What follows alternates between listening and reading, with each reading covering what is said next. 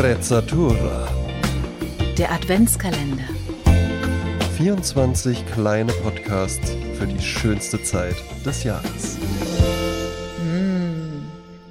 Herzlich willkommen zurück zum Adventskalender von Sprezzatura. Ich habe kürzlich mit meiner Freundin Inga gepodcastet und obwohl am Anfang sie den Eindruck hatte, dass, dass es total schwer ist, irgendwie 10 bis 15 Minuten voll zu kriegen, haben wir eine Dreiviertelstunde miteinander geredet. Und ich habe mir dann ähm, erlaubt, unsere Konversation in zwei Teile zu trennen. Äh, den ersten könnt ihr schon hören, der ist schon länger online und den anderen, den zweiten Teil, den hört ihr jetzt. Und ich wünsche euch viel Vergnügen beim Gespräch zwischen mir und meiner Freundin seit hm, fast 40 Jahren. Nee, weiß ich auch nicht. Nur einmal hast du gesagt, da weiß ich noch, muss ich heute sehr lachen drüber. Das ist auch bestimmt schon 20 Jahre her, dass du gesagt mein Gott, eines Tages werden einfach dicke Ärsche die totale Mode sein und dann sind wir ganz vorne. Ja, und dann kamen die Kardashians. ja, dann kamen die Kardashians, genau. Dankeschön. Ja, Danke, danke, dafür. Ja. Genau. Du, an so Zeug kannst du dich erinnern. Das ist unglaublich. Das denke ich aber immer, wenn ich den Podcast höre. Ne? Du erzählst ja auch immer mal was von, von ähm, wie war das in welchem Lebensalter bei dir. Ähm, was ich natürlich auch immer sehr spannend finde im Vergleich zum André. Und dann erinnerst du dich an alles. Du bist ja eine einzige Bibliothek. Das ist ja wie so ein fotografisches Gedächtnis in der Entwicklung. Du rufst da Sachen ab, an die habe ich wirklich 20, 30 Jahre nicht gedacht. Und dann sagst du dir nicht, ah ja, stimmt, ich erinnere mich. Ah ja, ah, ja, ja. Und dann manchmal ähm, erkenne ich mich aber da drin, um, um dann zurück zur Freundschaft äh, zu kommen, dass du viel anders erlebt hast als ich. Also du Ja, hast, klar. wir waren in den gleichen Situationen und du hast das ganz anders abgespeichert. Ich denke mir, echt, war das so toll, Anne. Ich fand das richtig scheiße, wie das da gewesen ist. Oder echt, so siehst du die anderen, so fandst du das in der Schule. Nee, das sehe ich ganz anders. Denn ich hatte auch schon überlegt, aber das war jetzt auch, äh, das wäre ja schon fast Sorgen gewesen, immer in den Podcast-Folgen aufzuschreiben, wie du was siehst, um dann mit dir drüber zu reden. Ah, guck mal, das habe ich Ah. ganz anders gesehen, mal einen Vergleich zu machen. Ne? Ja. Wie, Ist auch eine wie, Idee. wie empfindet es der eine und wie empfindet es der andere? Du, dann muss ich jetzt mal äh, äh, etwas revealen, wie man äh, so schön sagt. Und zwar, Sagt man jetzt du- revealen? Ja? sag ich jetzt einfach so, du warst ja mit mir in Las Palmas. Ich war mit dir in Las Palmas, ja, und das war Siehste? eine ganz, ein ganz anderes Erlebnis. Wir haben Las Palmas völlig anders erlebt. Ja. Vielleicht für alle, die zuhören, Las Palmas, da waren wir ähm, bei einem Schüleraustausch, ähm, den unser Spanischlehrer organisiert hat. Ich glaube, wir waren da ganze drei oder dreieinhalb Wochen auf Las Palmas. Vier Wochen. Vier Wochen Vier Wochen im März, ja. Mhm. im März, also spektakuläre Jahreszeit. Und aber wenn man vier Wochen unterwegs ist, dann muss man auf jeden Fall in der guten Familie sein, was ich nicht war. Meine war nicht äh, gut, also es war keine klassische spanische Familie. Die Bettina zum Beispiel war bei einer Familie, die hat gekocht. Die bekam jeden Morgen eine frische Tortilla mit äh, in die Schule. Und da, da war richtig so, wie man sich vorstellt. Mama, Papa, Kind und hier S, S, S, S, S. Ja, Und bei mir war halt die Frau gerade frisch geschieden auch gut. und ähm, die, die war auch so auf ihrem äh, Trip, ähm, ich erobere jetzt die Welt. Und ich hatte ganz viel Freiraum, was ich zu Hause gar nicht hatte. ah ja. Und das gefiel mir gut. Ich weiß noch, dass du unterwegs warst in der Stadt, immer mal. Ja, alleine, auch, auch Was ich abends. sehr beneide, weil ich habe in, ich habe ja, ja, ich habe ja außerhalb gewohnt von Las Palmas. Ich habe ja nicht in Ach, Las Palmas noch? gewohnt. Ja, ja. Und, und mein, meine, äh, meine Brieffreundin war zwei Jahre jünger als ich, das heißt, sie war zwölf. Ich war 14. Deine Austauschschülerin sozusagen. ja, was habe ich gesagt? Brieffreundin. Brieffreundin, ja, genau. Ähm, Austauschschülerin, genau. Stimmt, wir haben uns auch nie Brief geschrieben dann danach. Du warst ja damals schon so groß wie heute, ne? Oder? Du warst damals schon so 1,80. Ähm, Nee, damals war ich 1,76. Damals mit 14 war ich 1,76. Aber ich hatte schon äh, Schuhgröße 41. Ja. ja, aber deine äh, äh, Austauschschülerin, die war irgendwie so 1,50 oder 1,40, Die oder? War die nicht so eine Die kleine? war ganz jung und die hat noch mit Puppen gespielt. Und ich war Ach du 14, Scheiße. hab heimlich nachts auf dem Balkon geraucht und, äh, und wollte Objück. Ne? Ja, ja. Und dann hing ich dann da hinten und der einzig akzeptable war der Vater, der sich bisschen mit mir unterhalten hat und die anderen haben sich einfach gar nicht mit mir unterhalten. Die konnten gar nichts mit mir anfangen. Also ich war da, ich war da wie so ein Kartoffelsack. Ich hing da irgendwie in Las Palmas, außerhalb von Las Palmas in dieser Wohnung und wusste irgendwie gar nichts mit mir anzufangen. Du hast diese vier Wochen gar nicht so äh, äh, glorifiziert wie ich im Nachhinein.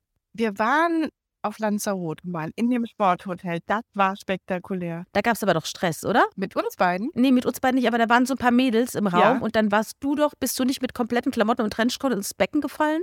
wo die Jugendsport-Olympioniken da waren, so junge Männer, und du bist auf einmal ins Wasser gefallen? Kannst du dich Nee, erinnern? das war ein bisschen anders. Die Geschichte bei dir war, dass der Brieffreund, einer der Brieffreunde oder Austauschschüler äh, vom Alex, mit dem ich, äh, mit dem ich Ja, irgendwie bitte? ein bisschen, äh, bisschen angebandelt hatte, aber gar nicht so richtig. Und, und äh, mit dem habe ich mich dann abends am Pool getroffen. Und dann, ähm, um ihn ein bisschen auf Distanz zu halten, habe ich zu ihm gesagt, ah Mensch, es wäre echt super, wenn ich das Geld hätte, jetzt meinen Freund anzurufen in Deutschland. Und dann sagt er, wenn du mit Klamotten ins Wasser springst, dann äh, kriegst du einen Anruf von mir. Ah, so war das. Und dann habe ich gesagt, ist klar. Und dann hat er gesagt, doch, das kriegst du. Und hat gegrinst. Und dann habe ich es halt einfach gemacht. Und er ist natürlich aus allen Wolken gefallen, weil er nie damit gerechnet hätte, dass ich das mache. Der hatte auch gar kein Geld dafür. Verrückte Deutsche. ja, genau. Und deshalb bin ich mit den Klamotten durch den Pool geschwommen. Und, und ist noch irgendwie viel Spanisch bei dir übrig geblieben? Ah, un poquito. Un poquito? Nee, bei dir ist viel mehr übrig geblieben als bei mir. Aber das ist ja oft so, ne? Man, man lernt diese Sprache in der Schule, man quält sich oder quält sich eben nicht so. Und dann, wenn man sie nicht, wenn man sie danach nicht ähm, trainiert, dann bleibt nicht so viel übrig. Ja, ich habe ja in meinem Hirn immer so diese ähm, komischen Übersetzungs, äh, wie sagt man, Ticks.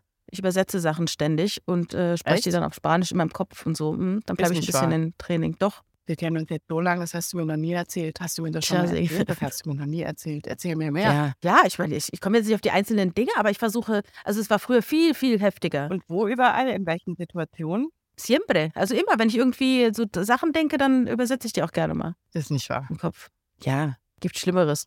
Wenn jetzt jemand fragt, äh, Schatz, wo ist der Staubsauger? Donde está el, äh, wie heißt der? Der Staubsauger weiß ich jetzt nicht. Habe ich, nie- hab ich nie gebraucht. Il sauger de staubo. Schatz, zieh mal das kleine Schwarze an. Pone la, äh, oh, jetzt, jetzt hast du mich, la, La Quisa äh, Negra. la, como la camisa negra. negra. genau. Ich habe ja den Tick, dass ich immer Sachen zähle. Ähm, das ist mir vor kurzem irgendwann aufgefallen, als mir jemand von seinen Ticks erzählt hat. Und ich dachte, ich habe keine Ticks, sondern irgendwann ist mir aufgefallen, dass ich immer, egal was ich mache, ich zähle Sachen. Wenn ich Klamotten zusammenlege, sage ich mir, ah, ich lege jetzt noch zehn Klamotten zusammen, dann muss ich nicht mehr weitermachen für heute. Und dann zähle ich dann. Ne? Oder wenn ich äh, die Spülmaschine ausräume, dann zähle ich das Geschirr. Ah ja. Ja, eins, zwei, drei, vier. So ein kleines verrücktes Mädchen in der Küche und zähle dann mein Hab und Gut. Das mache ich seit neuestem, wenn ich einkaufen gehe und lege die äh, Sachen, die ich gekauft habe, in den Kofferraum, dann zähle ich die auch, damit ich weiß, wie viel ich drin habe, damit ich später alle wieder raushole. Weil ich ja keine äh, ich äh, kaufe ja keine Taschen, wenn ich in den Supermarkt gehe. Ja, Schon seit 20 Jahren nicht. Ja. Ich lege alles in den Einkaufswagen und wenn ich Glück habe, habe ich eine Tasche dabei oder im Auto. Und wenn ich Pech habe, habe ich keine Tasche dabei. Und äh, entweder ich muss dann jonglieren, weil ich äh, überhaupt ein kleines Handtäschchen dabei habe und so. Und ich möchte aber auf gar keinen Fall eine Tasche kaufen, weil ich zu Hause 300 rumliegen habe. Aber dann äh, nehme ich halt im Einkaufswagen die Sachen und mache die in den Kofferraum und zähle die halt. Weißt du, nicht, dass dann irgendwo liegt da nämlich dann so ein Käse, den du vergessen hast über Wochen und der fängt dann an zu stinken. Und deshalb äh, aber du zählst, du kaufst ja für die ganze Familie ein, dann zählst du dich ja dumm und dämlich, oder? Hast ja dann manchmal auch 100 Sachen eben. ich kaufe ja regelmäßig ein. Ich liebe ja einkaufen. Ne? Ich hasse ja shoppen, aber ich liebe ja einkaufen. Und ich kaufe immer so im Schnitt zwischen 25 und 28 Teile, habe ich gemerkt. Das ist so, habe ich jetzt äh, statistisch äh, erfasst. Okay, gut. Bin ich nicht die Einzige mit, mal mit dem Tick. Ähm, apropos Aufräumen. Auch ein sehr schönes Thema, ähm, gehört auch zu unserer Freundschaft. Ich habe ja ein großes Problem mit dem Aufräumen, sprich, ich bin, im Grunde bin ich ein Messi. Ja, wenn ich dich nicht getroffen hätte, dann wäre ich heute vermüllt. Komplett. und es hat mich ja schon immer genervt, das ganze Zeug, das ich habe schon im Studium und ich kann mich erinnern, das war, wann haben wir das erste Mal so richtig zusammen aufgeräumt? Ne? Ich habe dich immer voll gejault, dass ich so viel Zeug habe und dass ich mich nicht trennen kann und ich habe immer deine Ordnung bewundert. Und ich wusste das schon, ich ahnte das schon oder ich, eigentlich wusste ich das schon recht früh, dass ich ein Ordnungsproblem habe. Dann hast du mir mal geholfen, den Keller auszumisten in Bonn. ah, stimmt, in Bonn war das, genau. Genau, und da hast du dann gesagt, hast du immer Sachen hochgehalten und hast gesagt, brauchst du das noch? Ja. Und ich immer sofort ja. Die nächste Frage war, wann hast du das das letzte Mal gebraucht? Und wenn ich nicht gesagt habe, gestern hast du es sofort in die Mülltüte geworfen. Ich war deine Marie Kondo. Äh, Wirklich, ich kann mich heute noch erinnern an die Sachen, die du in die Mülltüte erinnert hast. So messy Ja. bin ich. Weißt du, was, was ich auch, woran ich mich auch erinnere? Mir wird mal hier in Bonn im Keller, da war so eine Schüssel, da muss ich so gern dran denken, einen Karton mit zerbrochenem Geschirr. Mhm. Das Gemundner, das war nicht irgendwie ein zerbrochenes Geschirr, das war das rote Gemundner Porzellan, das mein Vater mir zum 30. geschenkt Ja, hat. und war das nicht so, dass du gesagt hast, ähm, äh, nee, das muss ich aufheben, weil da wollen wir noch einen Versicherungsbetrug machen. Ja.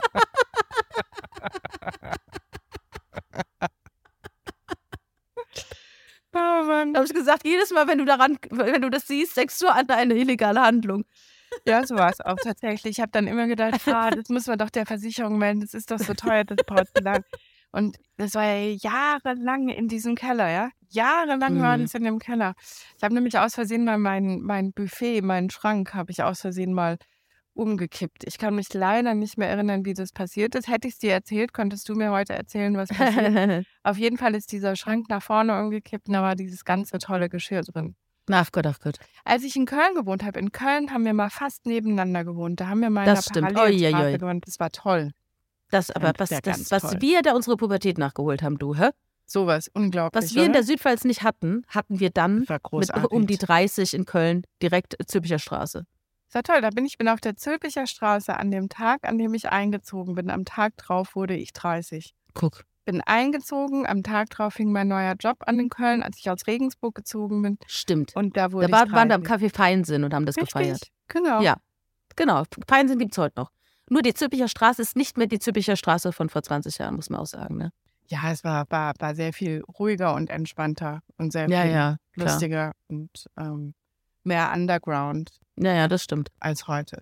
Und Ja, ja. da habe ich ähm, das erste Aufräumbuch von dir bekommen. Feng Shui gegen das Gerümpel des Alltags. Ja, fantastisches Buch. Als jetzt, ja, es ist immer noch das beste Buch ever. Und jetzt, ja, das stimmt. ähm, vor, wann kam Marie Kondo? Vor vier Jahren kam Marie Kondo. ja, so kurz vor Corona irgendwie vielleicht. Da dachte ich auch, ist nichts Neues. Haben wir alle Ja, schon eben. vor 20 Jahren gehabt. Shui gegen das Gerümpel des Alltags. Alter Wein in neuen Schläuchen. Ja, und so haben wir auch regelmäßig äh, miteinander aufgeräumt. Auch das, das ist vielleicht das Leitmotiv unserer Freundschaft, aufräumen.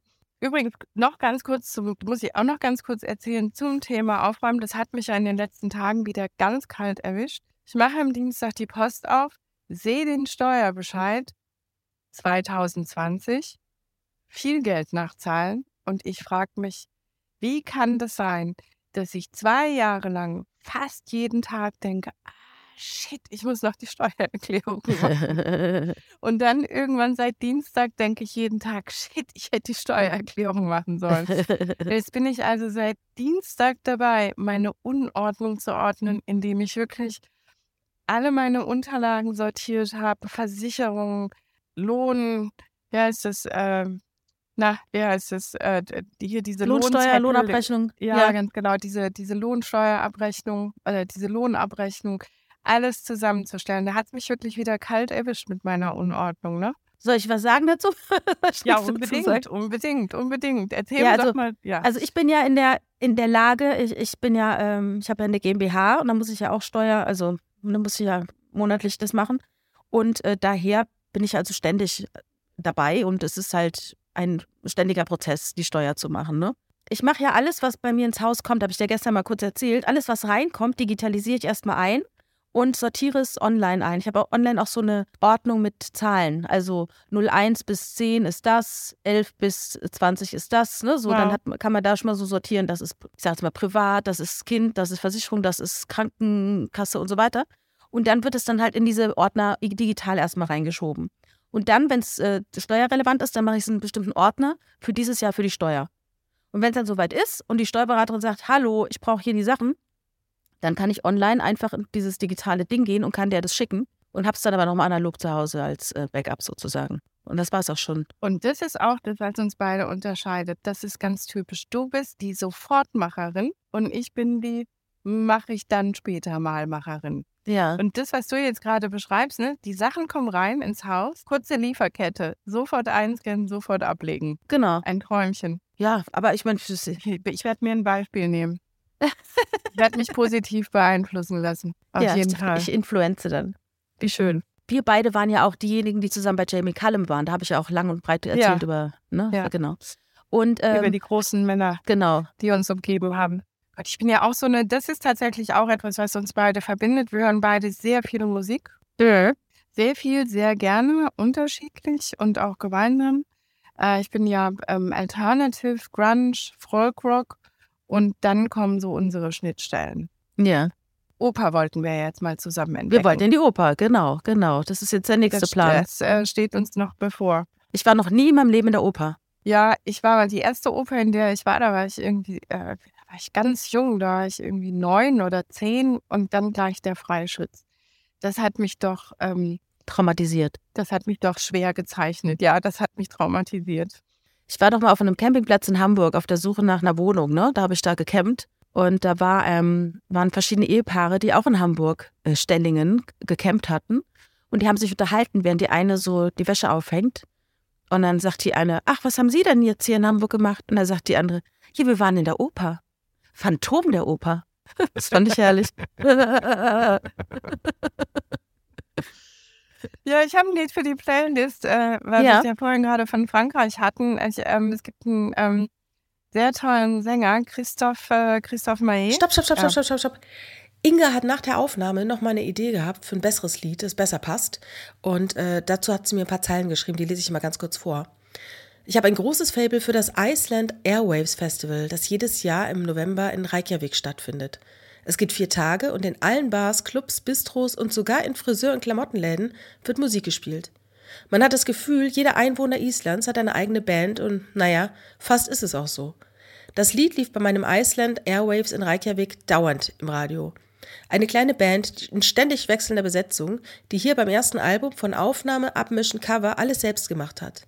Im Lied nehmen sich die Isländer selbst auf den Arm, nix los in Island, man zählt die öden Tage runter und rennt in Unterhose zusammen die Hügel hoch und die Straßen runter. Und außer dem Iceland Airwaves und Vulkanausbrüchen ist hier sonst wirklich wenig los.